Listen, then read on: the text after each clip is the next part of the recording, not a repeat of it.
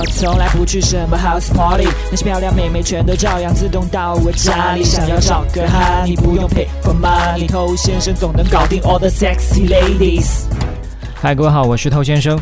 如果你发现你的女朋友或者说是暧昧对象，她跟其他的异性在发信息或者有一些更加亲密的互动，你显然会非常不爽嘛，对不对？害怕被绿，这可能是绝大多数的男性心目当中一个无形的恐惧。那当然，女生她也不希望发生这种事情。但是根据我这些年的经验呢，我似乎发现，男的对于被绿的恐惧好像要大过于女生，而且吧，就明明也没有很喜欢他的女朋友，但是呢，还是非常介意这件事。那我们今天这一集就来讲一讲，碰到类似的情况你应该怎么做。嗨，你多久没有恋爱了？加入偷先生内部进化课程，学习更多干货。微信了解一下，b a d t o u。OK，就如果这个女生的所作所为没有特别过分的话呢，我并不建议马上就跟她大吵一架呀，跟她当面对质啊。啊，有的人听到这种事情火冒三丈啊，把他腿打断啊之类的，对吧？这种违法行为当然非常的不可取，而且这样逞一时之快，往往会把问题搞得更加严重。如果没有你想象中那么暧昧，你提前就去把它给挑破，反而让这个事情变得无法挽回。就倒不如先给一点时间再观察看看，你也要反思一下自己是不是自己的一些表现，并不是一个很称职的伴侣。那你调整了一下自己的行为之后，那如果他并没有你想象中那么暧昧的话呢？通常他都会有自我反省，克制一下自己的行为。在这里呢，尤其提醒一种情况哈，就有的男生他其实和这个女生的关系并没有好到那个程度，可能只是暧昧，还没有到男女朋友的阶段。那这种情况呢，他看到这个女生跟其他的男人有什么互动，他就受不了了。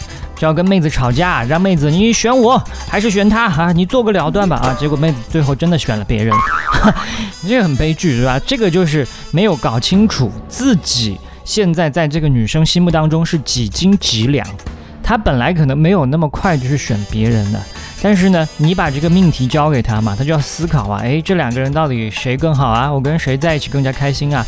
然后对比之后发现，哎呀，还是那个比较好，所以就把你给踢了。所以如果你想去质问女生，要么你就对自己有绝对自信，你确定这个女生更在乎你；你要么你就做好散伙的准备，即便她把我踢了，我也无所谓。否则的话，就不要轻易去尝试，因为你轻易尝试，结果他选了别人，你心里又难过。你难过呢，你又厚着脸皮去求女生再给你一次机会，这样呢就 low 爆了。那另外一个提醒，就千万不要把女生这些事情去和你们身边的人说，尤其是女方比较亲近的朋友、闺蜜跟他们说，因为你把这些事情说出去之后，就会给她带来巨大的社交压力。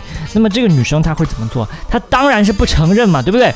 他非但不承认，还要跟社交圈的这些朋友们说，都是你不好，都是你每天疑神疑鬼，把你所有的缺点、罪状全部都加工一遍，就搞到最后，明明是他不好。到最后你来背锅，好，那防止被绿其实有两件事情非常重要。一件事情呢，就是你要继续的维持自己的吸引力。就很多男生他在追求这个女生阶段的时候呢，都是把最好的自己呈现在这个女生面前，让这个女生心动。